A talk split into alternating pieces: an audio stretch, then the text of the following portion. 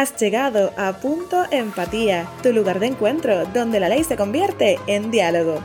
Nos ponemos en tus zapatos explorando los aspectos más intrigantes del mundo de las leyes, cifras y estrategias de negocios. Punto Empatía, el podcast donde el lenguaje legal se traduce en conversaciones interesantes y comprensibles. Ahora con ustedes, su anfitrión, el licenciado Pedro Crespo Claudio. De Punto Empatía, este podcast que estamos desarrollando, este proyecto eh, nuevo, eh, ¿verdad? Este es el sexto programa que lo que busca es llevar información certera, llevar información buena sobre los temas que trabajamos en nuestra oficina, Empatía Notary Legal Advisor. Saben que estamos localizados acá en Cagua, en la avenida Muñoz Marín. Voy a empezar hoy rapidito con los teléfonos para que no se me olvide y no me regañen. 939 337 5550 939 337 5550. También estamos en todas las redes sociales, Facebook, LinkedIn, Instagram, el canal de YouTube va por ahí con calma, pero, pero, pero va, llegando. Así que eh, nos pueden conseguir en, todas las redes sociales. Eh, hoy tenemos una invitada especial de lujo eh, en el programa, en, este episodio, doña Vanessa Rivera, que ya es de la familia.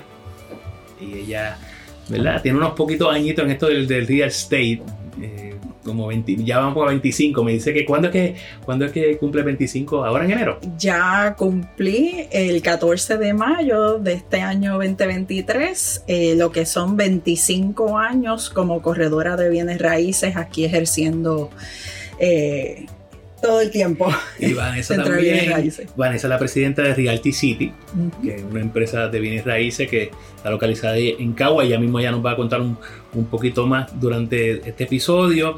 También es miembro de la Junta. Este nombre es largo, señores, pero así es que Junta Examinadora de Corredores, Vendedores y Empresas de Bienes Raíces. Ese es el organismo que ¿verdad? rige eh, los asuntos que tienen que ver con los corredores y los, vendedores, así como las empresas de bienes raíces, ¿verdad? Ellas se encargan de que todo el mundo esté derechito y cumplan con los, con los aspectos legales y, de la profesión, que, que, den cumplimiento.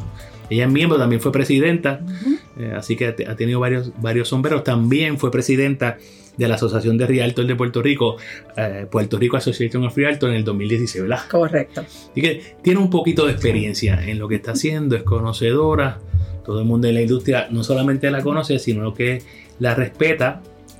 Eh, ¿verdad? Y yo eh, tengo ¿verdad? el placer de llamarla a mi amiga, igual que su esposo, que estudió conmigo en la UPI.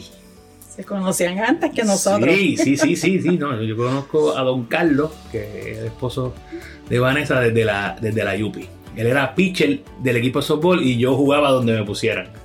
Eh, pero pero buenos tiempos, buenos tiempos. Pues bueno, miren, en el capítulo de hoy, para ya entrar en calor, Vanessa, pero espérate, vamos, uh a la gente y hablamos un poquito de, de ti y bueno. de siempre agradecida, ¿verdad? Que puedan contar empatía eh, con nosotros, eh, con Realty City, con esta servidora, siempre haciendo eh, trabajos que ayuden a orientar a nuestros consumidores y para poder engrandecer, ¿verdad? Lo que es el, servicio en bienes raíces y el conocimiento de esta industria tan maravillosa y en este caso con esta relación de aspectos legales y, bienes raíces que es muy interesante.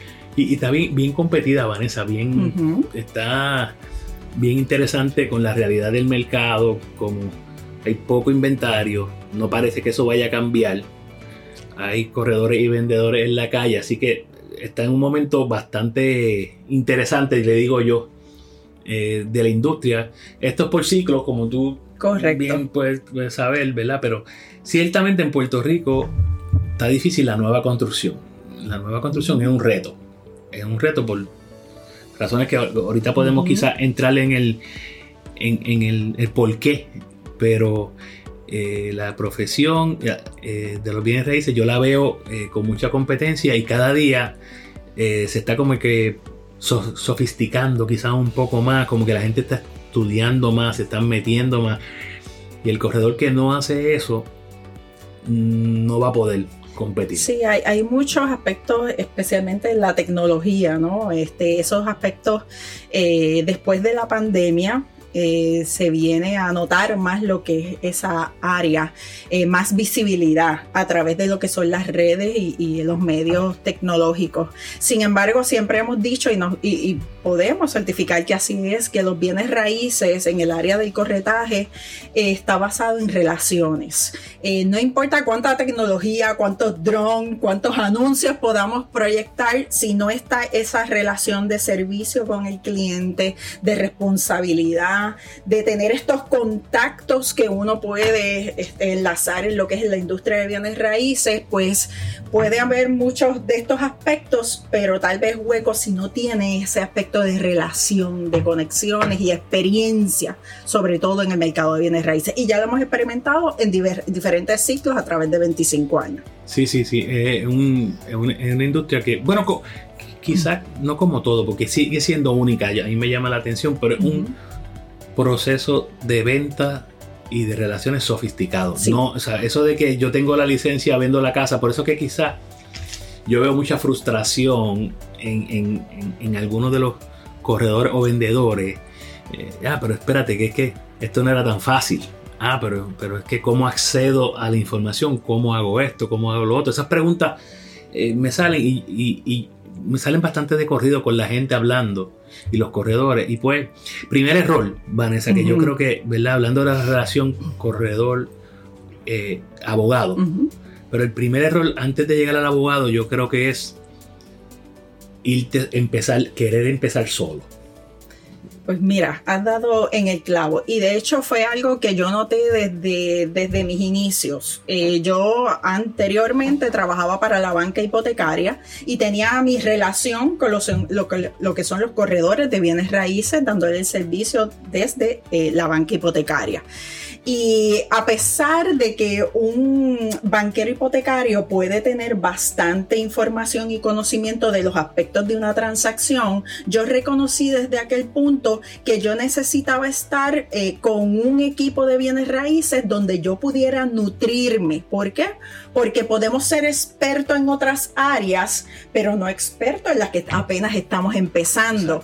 Y hay que tener a veces pues como esa, esa verdad, visión a futuro que si yo vengo a esta industria a ser permanente en ella, yo quiero empezar con el pie derecho. Y el pie derecho eh, para mí lo fue comenzar con una compañía sólida en aquel momento de bienes raíces, que bien los compañeros pudieron hacerlo con alguien, a lo mejor solo, dos, tres, pero que sean personas experimentadas que puedan nutrirse de esa experiencia para crecer y facilitar a ese cliente eh, que si usted no sabe algo porque apenas lo está conociendo y gateando en esos aspectos, tenga ese mentor junto a usted para poder dar un servicio de calidad. Y para mí eso yo lo noté desde el principio y rápido entré en lo que es una oficina de bienes raíces y me fui desarrollando. Cuando ya como seis años pasaron, yo dije, ok, ya llegué a este punto, eh, siento que tengo suficiente experiencia para entonces lanzarme sola en bienes raíces. Y eso fue lo que hice. Y sabes que mi experiencia también hay gente que tiene el potencial de montar su oficina de negocio, ¿verdad? Pues, todos los días lo vemos, pero hay gente que no. Y no significa necesariamente que no sepan vender o que no sean buenos corredores o que no, tengan las características. Es que correr un negocio conlleva otras cosas, las cosas administrativas, las cosas legales, las fiscales, que no todo el mundo domina o que no le gusta hacer. administrativas, es lo más que vemos. Hay gente que puede ser excelentes corredores de bienes raíces, pero no lo ponga a correr el IBU, la planilla trimestral, O, hacer, ¿verdad? O a tener una oficina, ¿verdad? Eh, limpia. Eh, supervisar, supervisar corredores de bienes raíces. así que no todo el mundo nació para ser un solo para correr solo o para tener su negocio. Hay gente que corre bajo una bajo una organización que es, como, como lo hace Realty City, lo hace eh, algunas industrias que no hay muchas tampoco. Hay varias, ¿verdad? No podemos decir que hay pocas porque hay empresas, pero si, y si va a todo Puerto Rico hay las suficientes, pero no es la regla, ¿verdad? por, lo, general está el solo practitioner de, de Realtor, o uno o dos.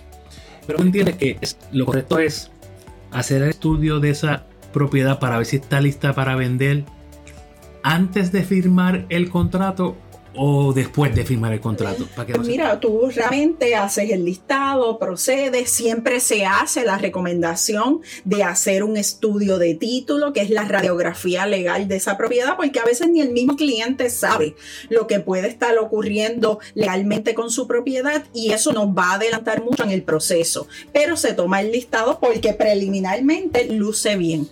Y posteriormente, si surge algo, pues lo veremos en el camino. Hay otros como el ejemplo que estabas dando al inicio, que ya te dan unas banderas rojas, que entonces ya hay uno, eh, pues ya ahí dice, vamos a hacer el estudio de título, vamos a hacer la consulta legal, previo a iniciar una relación de corretaje porque eh, ya pues vienen unas banderas rojas, vamos a estar seguros y referimos de inmediato entonces a lo que es el abogado para que nos certifique. Porque voy a ir un poquito atrás ahí o estamos entre medio en la cuestión de el contrato de corretaje, el contrato este donde el corredor contrata con esa persona que quiere vender la propiedad para que él le brinde su servicio. En la industria se usan contratos eh, prehechos, ¿verdad? Contratos estándar de adhesión, sí. Eh, pero yo quiero puntualizar que hay veces que esos contratos, y siempre, por, por lo menos de Realty City los tiene, ¿verdad?